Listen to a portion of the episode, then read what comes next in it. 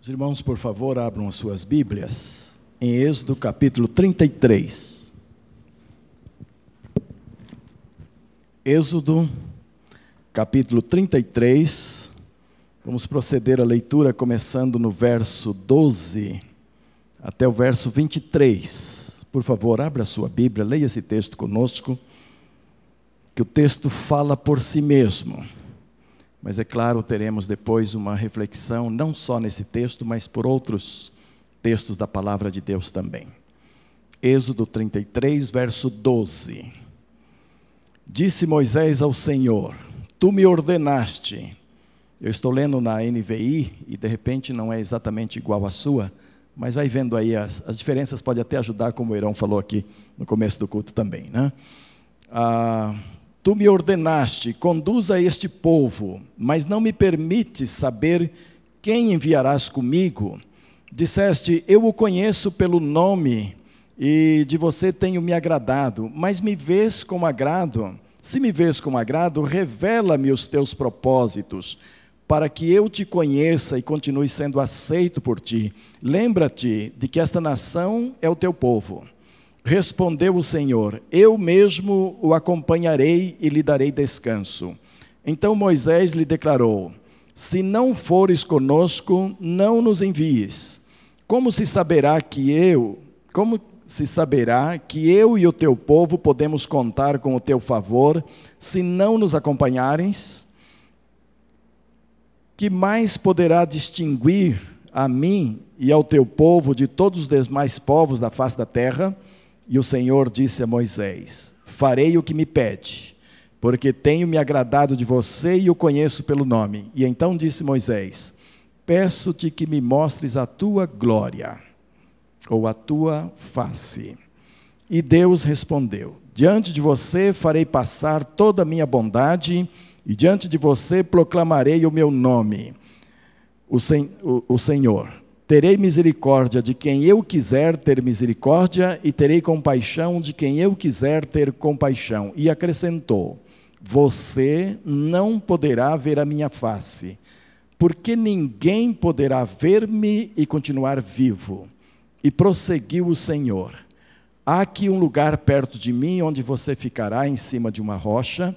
Quando a minha glória passar, eu o colocarei numa fenda da rocha e o cobrirei com a minha mão até que eu tenha acabado de passar. Então tirarei a minha mão e você verá as minhas costas, mas não, mas a minha face ninguém poderá ver. Você já pensou em ver a face de Deus? Eu penso que todo crente, todo crente, que tem algum grau de relacionamento com Deus, mesmo que não seja tão profundo o seu grau de relacionamento com Deus, chega algum momento você quer ver Deus e você chega a pedir, você quer tocar na glória de Deus, você quer perceber a face do Senhor como ela é, né? Eu tenho muitas saudades do irmão Nelson Crespo. Muita gente aqui não conheceu o irmão Nelson Crespo, dado o crescimento dos últimos tempos da igreja. Ele foi o diácono que me recebeu aqui, que me guiou pelo plano piloto nos primeiros dias, conduzindo o meu carro para as primeiras visitas, porque ele conhecia isso com a palma da mão. Então eu não podia perder tempo, eu não podia é, me embananar no trânsito em qualquer momento, e a igreja escalou o irmão Nelson para me ajudar. E ele me levava para todo canto, era muito legal. Ah, quando nós tínhamos ceia do Senhor, e ele ia participar da ceia, quase sempre me ligava durante a semana, pastor, eu vou ajudar na ceia domingo, o senhor poderia colocar aquele hino, fim da lida terreal, quando já do rio além, nesta vida tão gloriosa me encontrar. Sabe o que diz o estribilho? Hei de ver meu Redentor, redimido, junto dele eu hei de estar. Você sabe direitinho, hein, Jerusa? Como é que é o restante aí? Hei de ver? Hei de ver meu Salvador, e os sinais dos cravos hei de contemplar. Lembra, Nelma? E ele pedia para a gente cantar. O Verão lembra. Às vezes eu ligava para ele, oh, coloca lá na ordem destino que o Nelson acabou de pedir. E a gente cantava aquilo com tanto entusiasmo.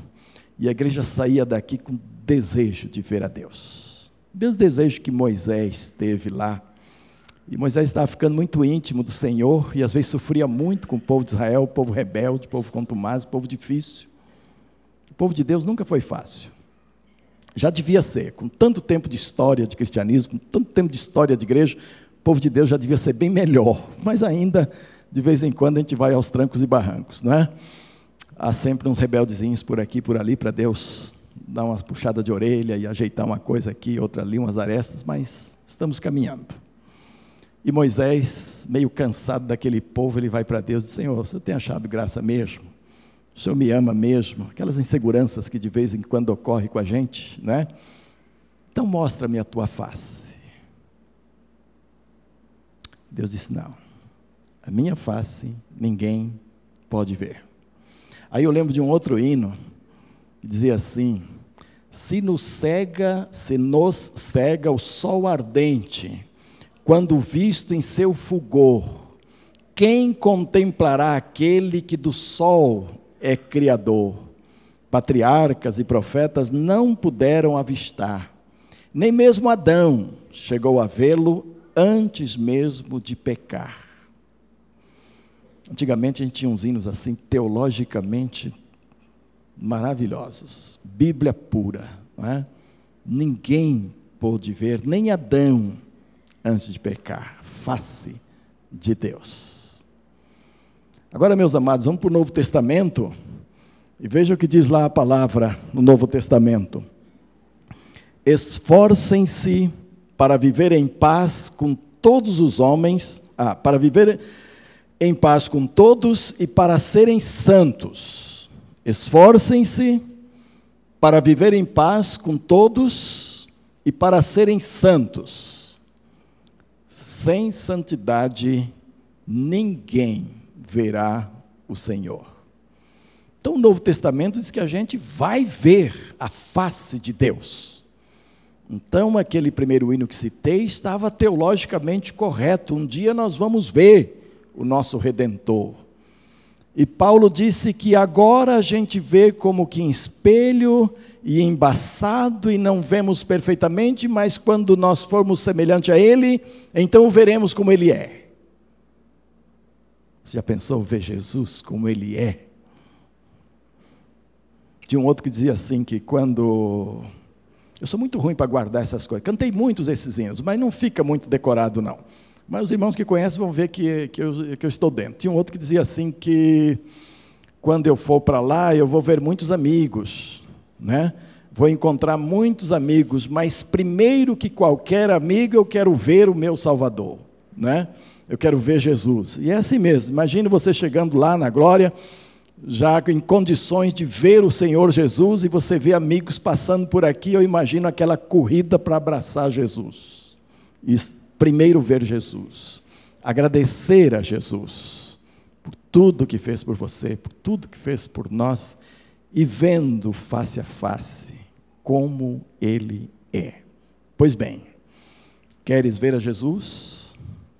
A santificação é o caminho para ver a Deus.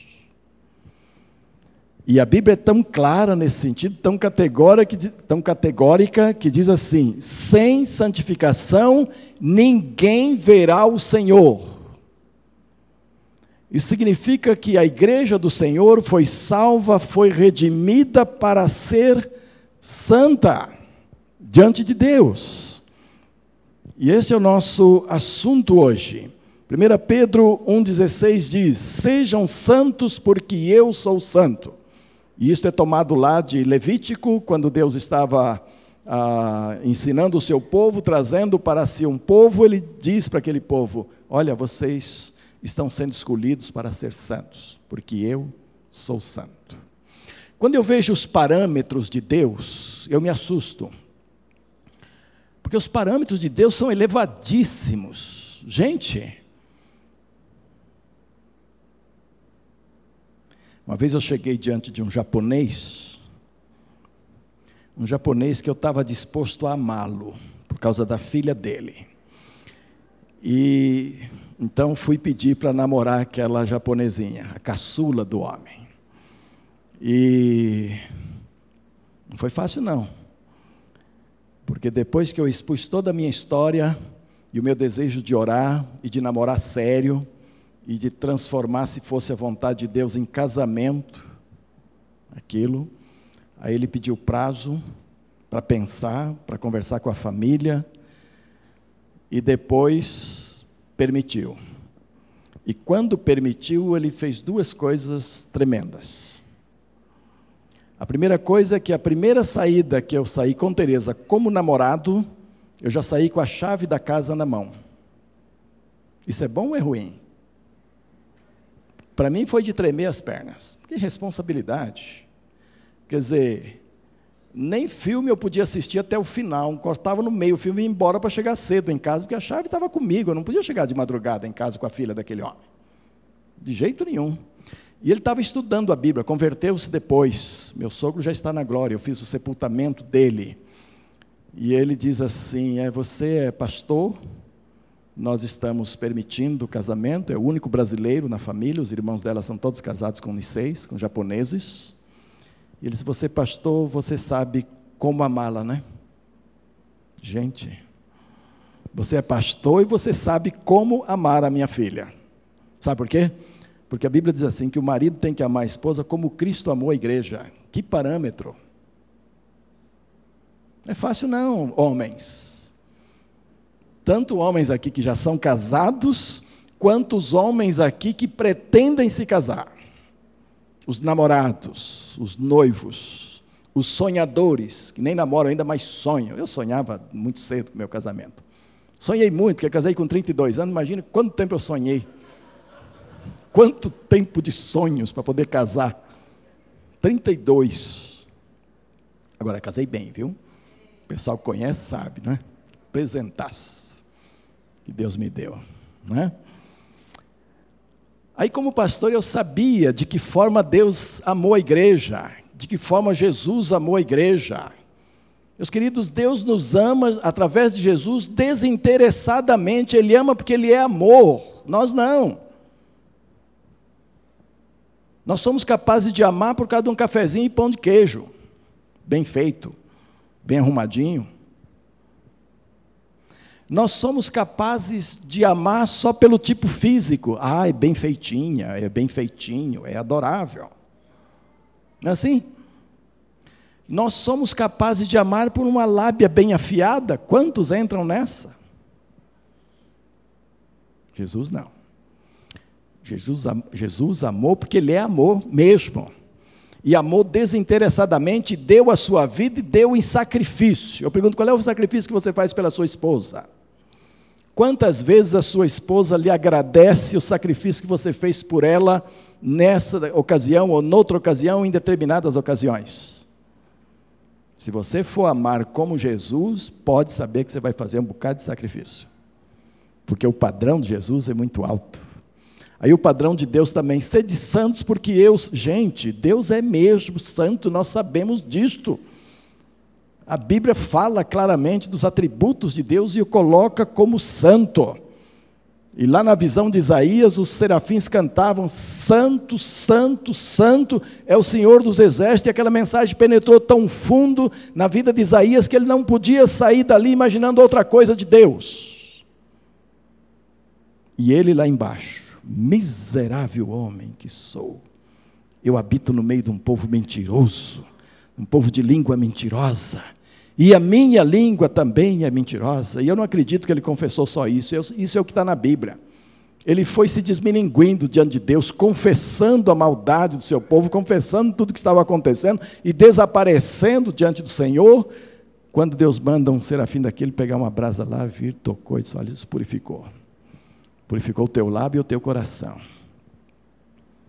E aí ele estava pronto para responder: Eis-me aqui, Senhor. Leva-me para a santidade perto do Senhor. Passe um pouco dessa santidade que os serafins cantaram para a minha vida também. E Deus passa mesmo. E Deus passa mesmo. Porque eu quero dizer uma coisa.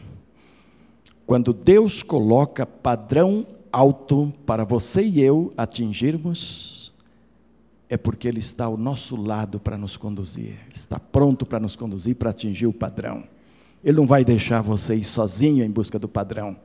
Se ele deixar você ir sozinho em busca do padrão, você vai errar, você vai falhar, você vai se decepcionar e você vai cair por terra e vai dizer: Senhor, eu não consigo. E não consegue mesmo. Daí vem o apóstolo Paulo e diz assim: Miserável homem que sou, o bem que eu tanto desejo fazer, que eu tanto quero, que está dentro de mim, eu não consigo.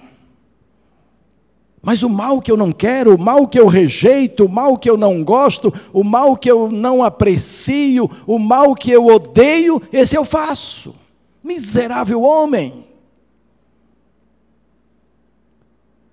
Aí ele diz assim: Mas graças a Deus, que me dá a vitória mesmo nessa miserabilidade humana por Cristo Jesus. Não somos nada sem Jesus.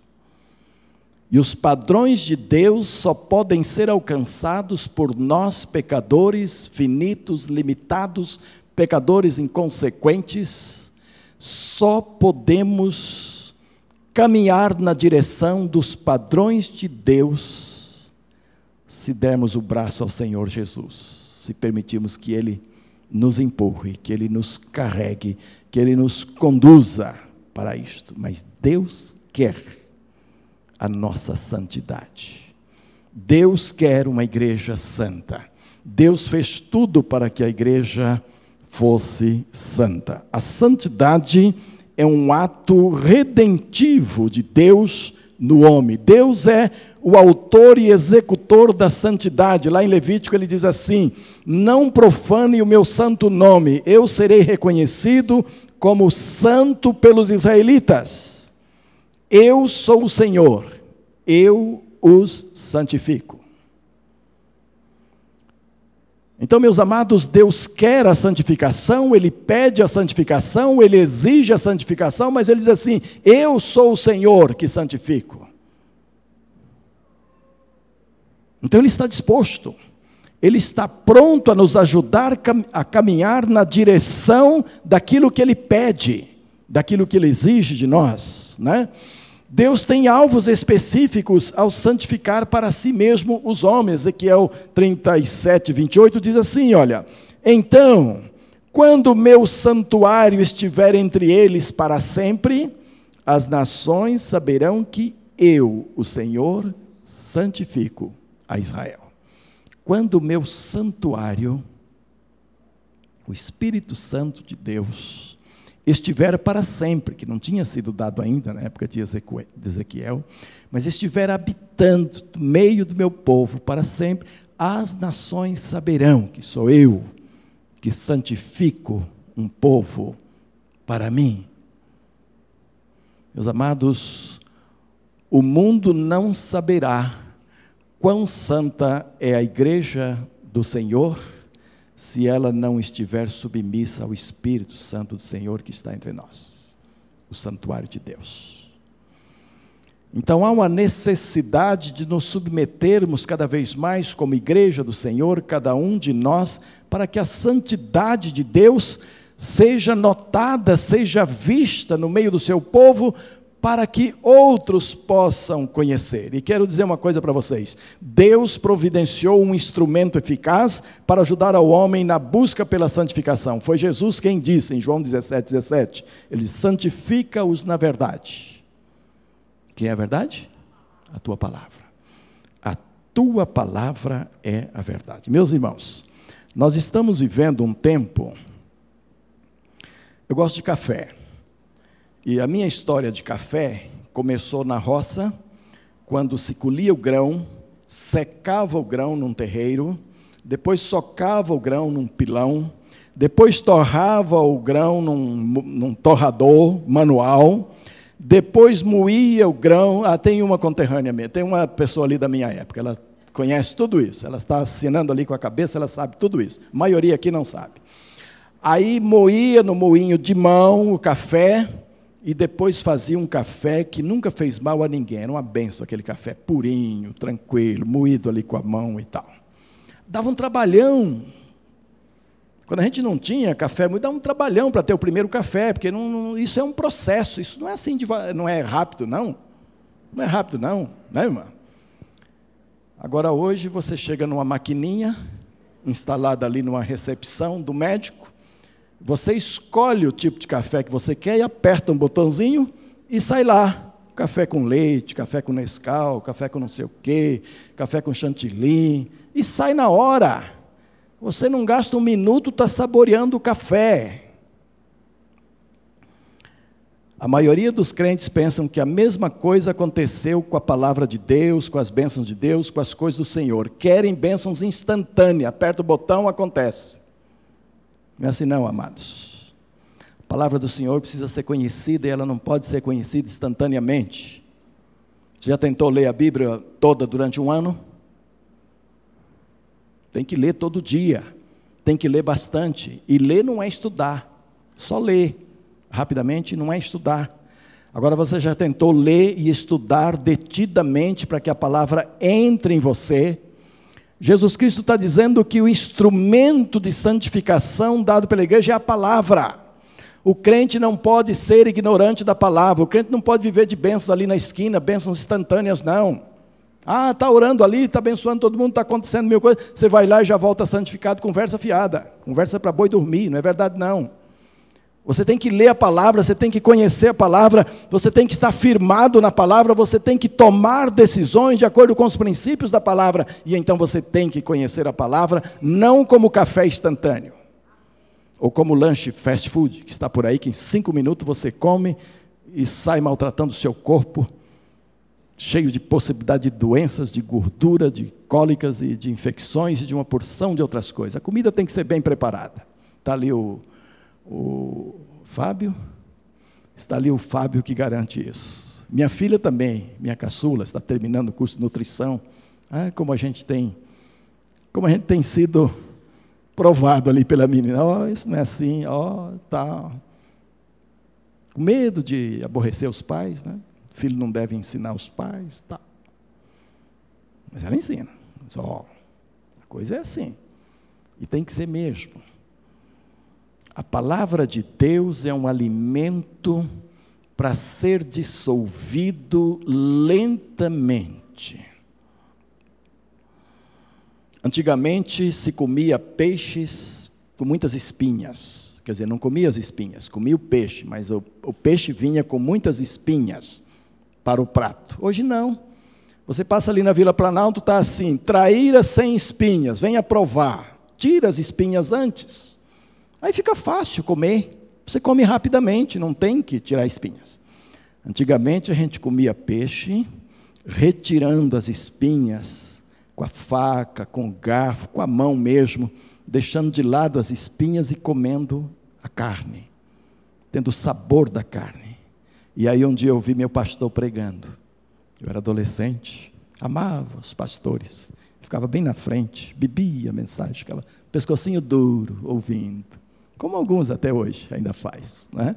Graças a Deus por esses irmãos que ouvem a mensagem todinha, leva a mensagem todinha para casa e pensa e trabalha e cresce ouvindo as mensagens pastorais. Aí um dos meus pastores na adolescência pregou e disse assim: Sabe como é que você tem que ler a Bíblia? Você tem que ler a Bíblia como se come peixe, lentamente, retirando as verdades para si, retirando os princípios para si, absorvendo os princípios para si, entendendo esses princípios. Santificação não é obra instantânea. Então, esse negócio de dizer que orou, santificou, acabou, você agora é santo, cuidado. A minha esposa atendia uma moça naquela época do auge do, do encontro com Deus, o encontro tremendo que nós fizemos aqui, que, eh, pastores daqui, vários irmãos da igreja, depois criamos o Renovo, que tem sido uma benção da vida de todos nós.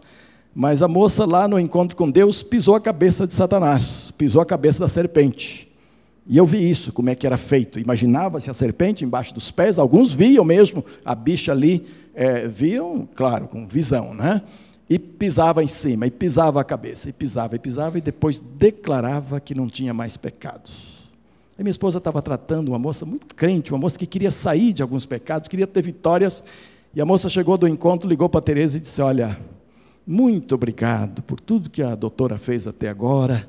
Eu sou muito grata, aprendi muita coisa, melhorei bastante, mas agora eu alcancei vitória final porque eu pisei a cabeça da serpente e eu não vou pecar mais nessas áreas que eu estou trabalhando contigo aí. Não preciso mais. Me dê sua conta bancária que eu vou depositar as últimas duas sessões e não preciso mais porque eu não peco mais. Eu agora sou santa, porque pisei na cabeça da serpente. A minha esposa ainda argumentou. Falou: olha, cuidado não é bem assim. Ah, incrédula, tu vai ver. Seis meses depois, a moça apareceu lá na clínica, acabada, semblante acabado, arrasada, cabeça baixa, choro contínuo. Doutora, não consegui, voltei e agora piorou. O que a Bíblia diz a respeito de pecado? Se você disser que não peca, você está mentindo contra Deus. Está tentando tornar a Deus mentiroso, porque a palavra de Deus diz que todos nós pecamos e pecamos sempre. Agora é preciso nos lavar sempre. O crente mais limpo não é aquele que peca menos, é aquele que se lava mais no sangue do Cordeiro. Você pode optar por pecar menos e pecar um pecadinho só por dia. Se não for lavado, você estará muito sujo. A partir do primeiro. Mas se aprender a lavar no sangue do Cordeiro, cada pecado, cada momento, além de viver limpo, você estará crescendo na santificação diante de Deus e fazer isso pelo conhecimento da palavra. Quando você vai a Deus confessar um pecado, você vai a Deus e diz: A tua palavra diz que se eu confessar o meu pecado diante do Senhor, eu serei perdoado, serei limpo e purificado. E Senhor, aqui estou eu, confessando o meu pecado, com base na tua palavra. E por isso eu saio daqui acreditando no perdão do meu pecado. E ó, Satanás depois vai querer te acusar e você diz: Olha, você não. Eu confessei e todos foram perdoados. Eu trabalhava ainda na roça, garoto, era presidente da mocidade, e um rapaz se converteu, um rapaz com muitos pecados na vida, se converteu e ele não conseguia se livrar das culpas.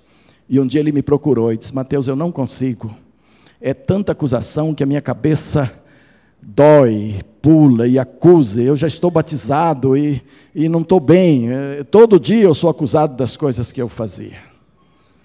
Eu sabia o que fazer com ele. Eu já, eu já tinha aprendido suficientemente para fazer alguma coisa, mas eu temi que, sendo eu muito jovem, mais novo do que ele um pouco, ele pudesse não aceitar a minha autoridade bíblica. Eu, eu agendei com o pastor. Falei, eu vou agendar com o pastor um encontro para você e nós vamos juntos lá, nós dois e você vai dizer ao pastor o que está acontecendo e vamos receber lá uma instrução. E nós agendamos e fomos para o pastor. E ele contou tudo o que estava acontecendo, falou sobre os pecados do passado que vinha e que à noite apareciam na sua mente e atormentavam. E ele já tinha abandonado aqueles pecados e já tinha pedido perdão, mas eles voltavam, voltavam, tiravam ali o sono. E ele estava dizendo: esse negócio de se converter foi pior para mim, porque agora eu nem durmo. Antes eu dormia com os pecados e tudo, mas agora eu nem durmo com essa consciência acusada. Aí o pastor disse assim: Bom, você, você é da lavoura como Mateus, vocês trabalham em cafezais, não é? Toma café lá na fazenda e tal. Era. Amigo meu tinha se convertido. Aí ele disse assim: Amanhã, segunda-feira, foi no domingo à tarde que nós conversamos com o pastor. Amanhã você corta uma estaca, faz uma ponta na estaca, escolhe um lugar da lavoura, um lugar onde você possa gravar facilmente, e enfinque aquela estaca no chão. E ao enfincar aquela estaca no chão, você diga para Satanás: Satanás, aqui nessa estaca estão escondidos todos os pecados que eu confessei e nenhum deles vai sair daqui mais. Era um processo mnemônico para que para que ele se lembrasse disso. Na verdade, Deus não precisa que você finque estaca em lugar nenhum. Mas era um processo para que ele pudesse acabar com as acusações do inimigo. E aí o pastor diz: toda vez que você se sentir acusado, você diz: Satanás, vai lá na estaca, lá no brejo, lá perto do riozinho. Tal, lá tem, eles ficaram lá, não estão mais comigo. E o pastor preveniu: você vai fazer isso alguns dias, porque o bicho ruim vai continuar te tentando. Porque aquilo é teimoso, aquilo é terrível, não é? É sagaz demais. É persistente. Satanás não tira férias, não descansa na segunda-feira, não tem esse negócio que nós temos de precisar de repor energia. Ele tem energia para a vida toda, trabalha o tempo todo e vai. Aí o pastor disse: Você vai ouvir isso por alguns dias, mas resista, resista, resistiu o diabo e ele fugirá de vós. De fato, aquela foi uma semana de lutas muito grande. Eu orei com aquele rapaz várias vezes e ele dizia sempre: Satanás, ó, está lá na estaca, todos Todos os pecados passados estão lá. Veja lá. E daqui a pouco ele dormia em paz. Satanás o deixou, não havia mais acusação na vida dele. Então você tem que confessar os pecados na base do conhecimento da palavra de Deus. Não é na base que eu sou filho de Deus, eu sou filho do rei, eu mereço, eu tenho direito, eu reivindico, não. A palavra de Deus diz que quem vai purificar os seus pecados não é seu merecimento, não é porque você é um filho bonzinho, não. Deus não tem filho bonzinho aqui na terra, não. Deus tem é rebeldes. Rebeldes que merecem o inferno, a perdição eterna. Mas o sangue de Jesus cobre-nos com a graça. E é ali que você tem que ir dizer: é pelo teu sangue, Senhor Jesus, é por aquilo que tu derramaste, então perdoa e eu vou sair daqui me sentindo perdoado. Ah, meus irmãos, que alívio, eu já confessei muitas coisas. Vocês não pensem que pastor não tem problema. Ontem, depois de pregar no acampamento, fui dormir na casa de uma ovelha que mora lá perto. Só de falar isso, vocês já vão saber quem é, não é?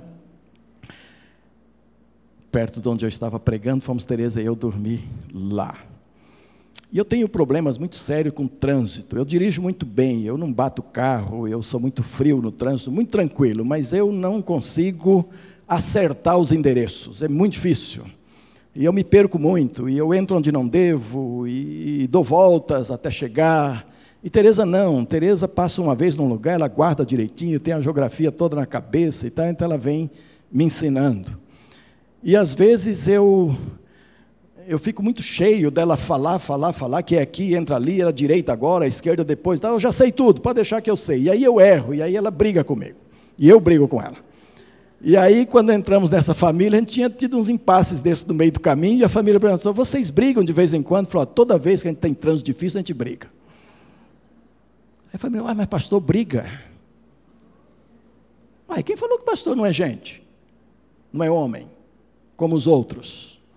Então, de vez em quando, lar perfeito não tem nenhum aqui na terra. Tem graça sobre a nossa vida para pedir perdão, para ser perdoado. E todo mundo sabe que nos amamos feito namoradinhos. Todo mundo sabe disso. Todo mundo sabe o carinho que nós temos um pelo outro. Mas de vez em quando a gente tem algumas discussõezinhas. Só que depois tem que pedir perdão, tem que limpar para a comunhão ser perfeita. E eu disse isso lá.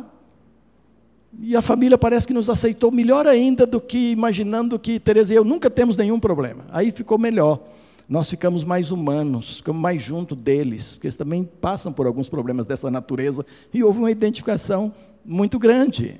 E a santificação é isto, é, é ir tendo os pecados sendo perdoados diante de Deus.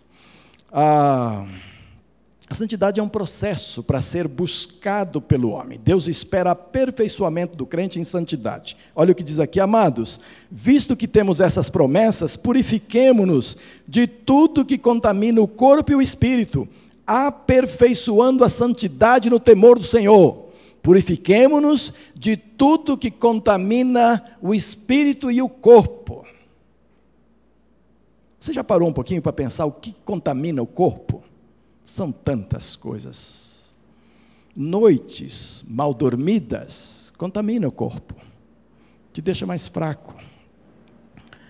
Alimentação indevida contamina o corpo. E aí, os médicos estão aí, hoje tem tantos livros de orientação sobre tudo isso, a gente não precisa contaminar o corpo, mas de vez em quando contaminamos. Álcool, demasia, contamina o corpo sabemos disto, perde até o sentido de direção, sujeito bêbado não sabe o que está fazendo. Adultério contamina o corpo, não é verdade? Infidelidade conjugal contamina o corpo. Sujeira na mente contamina o corpo. Maus pensamentos contaminam o corpo. e você fica doente, sem saber o que está acontecendo. E, e, e Paulo está dizendo aqui: olha, amados, visto que temos estas promessas, purifiquemos de tudo que contamina o corpo e o espírito, aperfeiçoando a santidade. Santidade é um processo que vai se aperfeiçoando até chegarmos lá. Depois ele diz: Deus almeja filhos irrepreensíveis. Olha aqui, eu falei que o padrão de Deus é alto. Aí ele diz: que ele fortaleça o coração de vocês para serem irrepreensíveis em santidade diante do nosso Deus e Pai, na vinda de nosso Senhor Jesus Cristo com todos os santos. Irrepreensíveis. Deus quer ah, que nós, como filhos, nos tornemos cada vez mais irrepreensíveis. Não é por mérito próprio, não. É por perdão e graça de Deus, mas é preciso buscar isso sempre. E eu vou encerrar com esta última aqui. Ah, Deus nos disciplina para que alcancemos a santidade. A disciplina de Deus sobre a nossa vida é fruto do seu amor, fruto da, tu, da sua graça, para que sejamos mais santos. Olha aqui o que diz o texto de Hebreus. Nossos pais nos disciplinavam por curto período, segundo lhes parecia melhor, mas Deus nos disciplina para o nosso bem, para que participemos da sua santidade. Sede santos, porque eu sou santo. E aí Deus nos disciplina para sermos santos. Agora, olha a comparação que ele pega aqui. Ele diz, Nossos pais nos disciplinaram por pouco tempo e como eles entenderam. Alguns pais já confessaram erros na maneira de disciplinar, criaram tumulto nos seus filhos, alguns criaram, medo permanente na vida dos filhos. Alguns bateram demais e machucaram seus filhos, daí o, o projeto aprovado lá no Congresso sobre as palmadas, né? eu não me lembro mais o nome e tal, mas não pode mais bater, não pode mais eh, disciplinar e tal. E palmada não pode mesmo, tem que bater com vara, como a Bíblia diz, não com palmadas. Tem que ser, tem que ser vara mesmo para doer, para disciplinar, para fazer a coisa correta e não palmadas. O projeto realmente diz que palmada não pode, palmada realmente não é bom, tem que ser a vara, como a Bíblia diz. Não é? Eu já preguei sobre isso aqui, já ensinei um pouco disso aqui. Mas ah, interessante que ele diz que os nossos pais nos disciplinavam e disciplinaram mesmo. E os pais precisam disciplinar mesmo, viu, meninos e meninas? Os pais precisam disciplinar. Vocês não, não criem problemas com isso, não, porque eles estão abençoando suas vidas. Eu fui criado num lar muito difícil. Eu passei por disciplinas bem severas. Por exemplo, eu acordo todos os dias às cinco e meia da manhã. Todos os dias. Fruto de disciplina. Não importa a hora que eu vá dormir, se eu deitar às quatro da manhã, cinco e meia estou acordado, não durmo mais. Isso foi fruto de disciplina. Meu pai dizia assim: amanhã, às quatro da manhã, e vocês sabem que eu não chamo, eu só tenho um sinalzinho. Aí ele chegava na porta e eram três pancadinhas na porta. Acabou. Não fala nada, não diz está na hora, você está atrasado, não esqueça isso, não esqueça três pancadinhas. E nós já sabíamos. Dez minutos depois, a filhinha indiana estava caminhando para a roça. Ele na frente, meu irmão mais velho atrás, eu atrás, meu irmão mais novo atrás. Todos tínhamos que ir. E ó, pau na máquina, trabalho. A gente ia a pé. Às vezes caminhava 20 quilômetros para chegar no eito onde íamos trabalhar. Disciplina. Não sei se fez bem ou mal, porque hoje levantar cedo é um negócio sério. Mas eu levanto, eu acordo todas as manhãs. Na minha casa, nós somos sete irmãos, agora uma já está na glória, somos seis. É difícil afirmar assim, não há mentiras. É difícil afirmar, porque eu não sei esses irmãos hoje como estão. Mas nós fomos criados para não mentir. E a igreja sabe o quanto que eu sou transparente. Quando aquela moça pergunta, e vocês e tal, é, briga assim, de vez em quando briga. não ia falar que não briga. Briga mesmo. Não vou falar que não. E os irmãos conhecem minha transparência. Essa minha transparência é fruto da disciplina que meus pais impuseram. A gente não podia mentir, a gente não podia gritar com pessoas mais velhas, nem com eles, nem com outros mais velhos.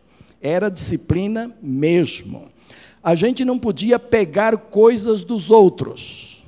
A minha casa tinha doce, doce de latas de 20 litros, aqueles que eram feitos em tachos, depois recortava e guardava em latas. E era assim: a gente almoçava numa mesa grande, fora de casa, quando não tinha chuva, debaixo de uma mangueira, e no canto da mesa estava lata de doce. Não era assim servido do pirizinho, cortadinho, um pedacinho, ah, miserinha para cada um, não. A lata estava lá, você pegar à vontade, comer à vontade, latas de doce o tempo todo.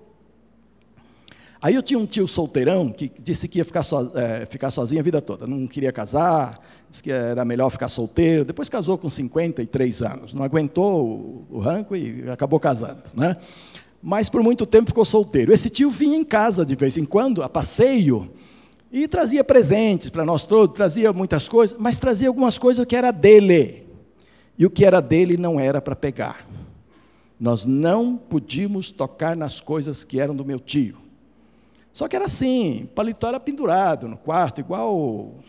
Como é que chama aquele negócio que a gente pendura os paletó assim, sem guarda-roupa? Arara. Aquelas araras assim, a gente fazia aquilo de pau, de, de, de, vara, assim na casa, pendurava e lá ficava os paletó, roupa tal. E ele chegava, pendurava os negócios dele lá e tinha muita coisa nos bolsos. E não era para a gente pegar. E um certo dia ele chega com doce de amendoim da cidade. Doce de amendoim da cidade era um negócio. Era diferente dos nossos doces, diferente das nossas latas, diferente das coisas. Só que aquele era dele, não podia pegar, era disciplina. E o danado trouxe lá uns pacotes de doce de, de, de amendoim, e nós descobrimos que ele estava comendo amendoim, doce de amendoim pelos cantos. Aí um irmão meu vai lá e pega dois pedaços daquele doce de amendoim e distribui, come distribui ali para os irmãos e foi aquela festa. E vamos pegar mais? Não, não vamos pegar não, que esse negócio é sério. Daqui a pouco ele vai e diz para meu pai, ó, pegaram dois docinhos meus lá. Ah, meus irmãos, culto doméstico foi só terminar o culto doméstico para o comer. Quem foi que pegou? Está aqui. Quem pegou está aqui. Não, não entrou gente de fora em casa não para pegar, é um de vocês. Aí a mãozinha se levanta assim, toda tímida, né? Toda tímida, fui eu. Ah, foi, foi. Aí então vem aquela chibata toda. Aí os filhos têm que assistir, assistir, ó, vocês têm que assistir para não fazer igual. E outra coisa, amanhã tu pega teu frango, porque nós tínhamos frangos nossos, nós não tínhamos mesada, nós tínhamos frangos. Aí quando precisava de dinheiro, vendia frango, transformava em dinheiro para comprar alguma coisa. Amanhã tu pega frango teu, Todos nós tínhamos a marquinha de cada frango e fazia produzir e botava as galinhas para chocar e todo mundo tinha no quintal os seus frangos. Amanhã você pega frango teu, vai no hotel da cidade, vende o frango, compra o doce igualzinho, traz e coloca lá no paletó do tio. Gente, tinha uns pacotes lá, não precisava disso coisa nenhuma. O homem nem precisava comer tanto doce, entendeu? Mas era disciplina. E vai o moleque no outro dia com frango nas costas, numa varinha, vender no hotel, procurar na cidade, porque não foi dito onde era, não. Procurar na cidade onde o bendito doce estava, comprou. Aí eu, agora o moleque foi vivo, não era eu, não, era o outro irmão. Foi vivo, comprou logo todo o dinheiro do frango em doce.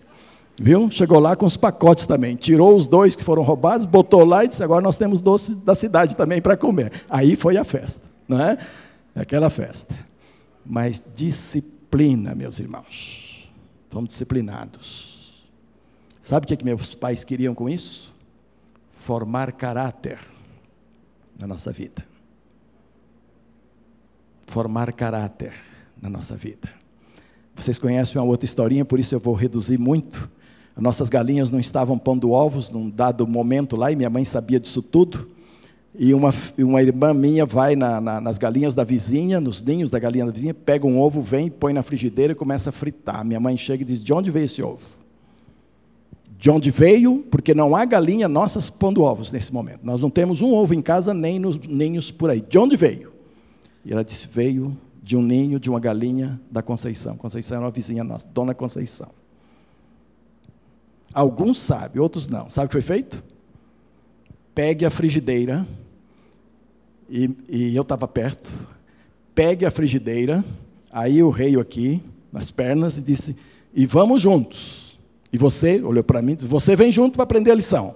Aí a menina na frente, minha mãe batendo nas pernas dela, e eu atrás, e ela com a frigideira, com o ovo frigindo dentro da frigideira, levar para a dona Conceição.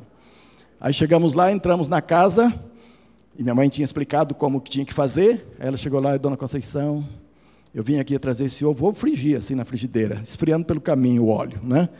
Ah, óleo não, gordura de porco na ocasião. É, eu vim aqui trazer esse ovo porque ele não é nosso, não é das nossas galinhas. Eu peguei aqui num ninho das suas galinhas e estou trazendo de volta para a senhora. A dona Conceição quis que o ovo fosse devolvido e eu vi quando ela piscou para minha mãe. Que isso, dona Agripina? Deixa a menina comer o ovo, ela deve estar com vontade, ela está precisando. Minha mãe, ah, ah, eu estou disciplinando, não atrapalhe minha disciplina, receba o ovo.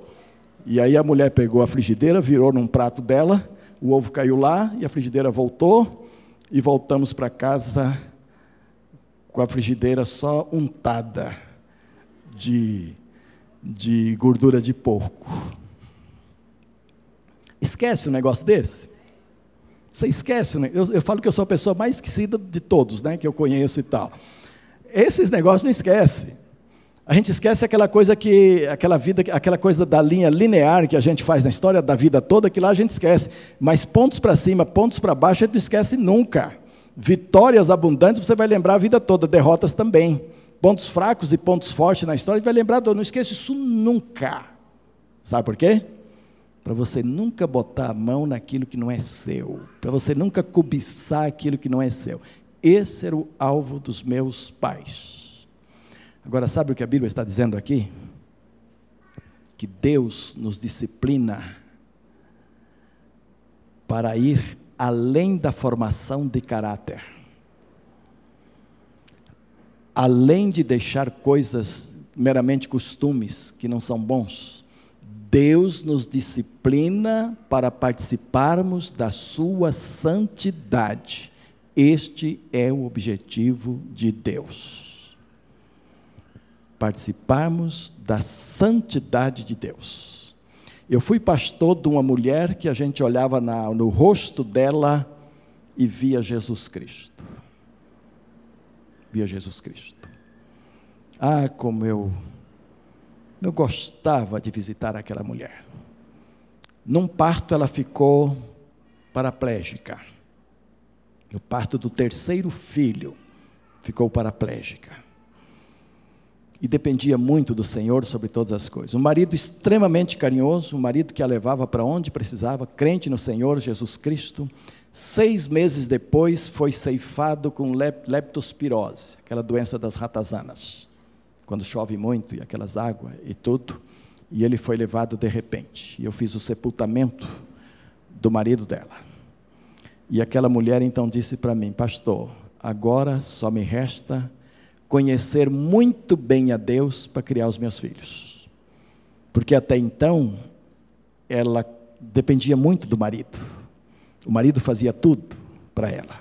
Deus tirou o marido e ela disse: Agora só me resta confiar e conhecer plenamente o meu Deus. E Teresa e eu íamos lá sempre. Que firmeza, que rosto lindo, que sabedoria para tomar decisões. Lia muito a Bíblia, orava muito, tinha contato direto com Deus. Era uma benção, uma benção. Eu deixei de ser pastor daquela igreja, fui para uma outra igreja, depois vim para cá, e já pastor aqui, ela rejeitou vários casamentos Muitos homens quiseram casar com ela, era muito bonita. Não bonita só fisicamente, não, bonita no Senhor mesmo. E ela orava e dizia: É crente, mas não é do Senhor, não quero. Aí vinha outro, e queria casar com ela, e queria ajudar com os filhos já moços. E. Não é crente, não é do Senhor, não quero. Aí aparecia outra, ela sempre me ligou, aqui também é legal. Pastor, olha, estou com um candidato aqui, assim, assim, assim, mas eu vou rejeitá-lo de novo como já fiz com vários. Deus não me deu paz ainda. Eu só quero se for do Senhor. E eu estava aqui pastoreando, e um dia veio um telefonema e ela disse: Pastor, agora sim, agora vou me casar. E agora é do Senhor. O senhor pode vir aqui conhecer a fera, não é? E eu viajei daqui, fui para São Paulo para conhecer o candidato. E só podia mesmo abençoá-los, que havia muita paz. Hoje ela está casada de novo, dois dos seus filhos mais velhos já estão casados, e o pequeno, do qual ela teve o problema, que ficou paraplégico, é um moço de grande sucesso na vida hoje. Vila das Belezas, a minha segunda igreja que pastorei, meu segundo ministério. Essa mulher ficou parecida com Jesus Cristo por causa de uma disciplina muito severa que Deus permitiu na vida dela. Às vezes vou para o hospital visitar crentes nossos, ovelhas nossas aqui, e eu me preparo para ir. E eu oro e eu peço, Senhor, o que vou dizer para este irmão ou para aquela irmã? E eu saio preocupado e me surpreendo. Mas me surpreendo mesmo, porque eu chego lá no hospital e a pessoa está toda parecida com Jesus. Está usando o tempo de hospital para ter contato com Deus, está usando o tempo de hospital para conhecer melhor a Deus. E alguns dizem, pastor, como o Bruno falou, não por quê, mas para quê? E alguns dizem, olha, Deus me, trouxe, me trouxe para cá para eu conhecê-lo melhor. Tem sido fantástico conhecer melhor a Deus. Aí eu fico com vergonha de mim mesmo. Fico envergonhado. Eu disse, puxa, eu me preparei tanto para falar alguma coisa para esse irmão e eu é que estou saindo daqui desafiado a parecer mais com o Senhor. E o máximo que eu posso fazer é ler um texto bíblico e orar agradecendo a vida daquele irmão. E orar a experiência que ele está tendo ali no hospital, a bênção que está sendo conhecer melhor a Deus, ainda que por meios difíceis, ainda que pela dor muitas vezes. Mas o texto está aqui. Deus nos disciplina para que nos tornemos participantes da sua santidade, porque ele nos quer santos. Está bem, amados? Podemos agradecer a Deus por isso, pela sua disciplina pelo seu desejo de nos ver mais santos, mais próximo do que Ele é e como Ele é também. É? Ah, baixe a sua cabeça, vamos falar com Deus agora. Pai querido, eu te louvo, Senhor, por ter comunicado este desafio que está no meu coração e que está no teu coração desde antes da fundação do mundo, porque o Senhor nos elegeste em Cristo antes da fundação do mundo para sermos santos.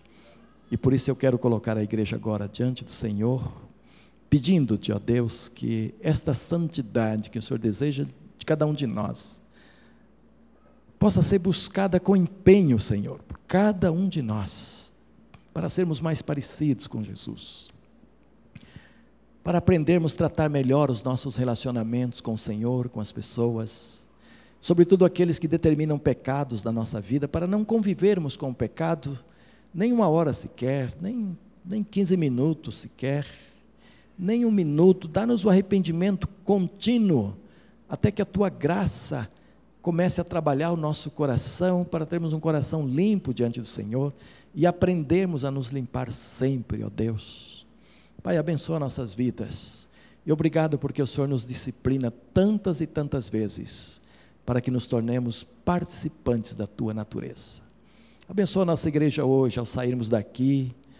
Que saiamos felizes, ó Deus, por termos vindo à tua casa, por termos cultuado a ti, por termos cantado louvores ao teu nome, por termos ofertado dinheiro, por termos orado por pessoas que carecem da oração neste momento, por termos assumido o compromisso de orar com elas e por termos sido desafiados pela tua palavra a buscarmos permanentemente o processo de santificação em nossas vidas.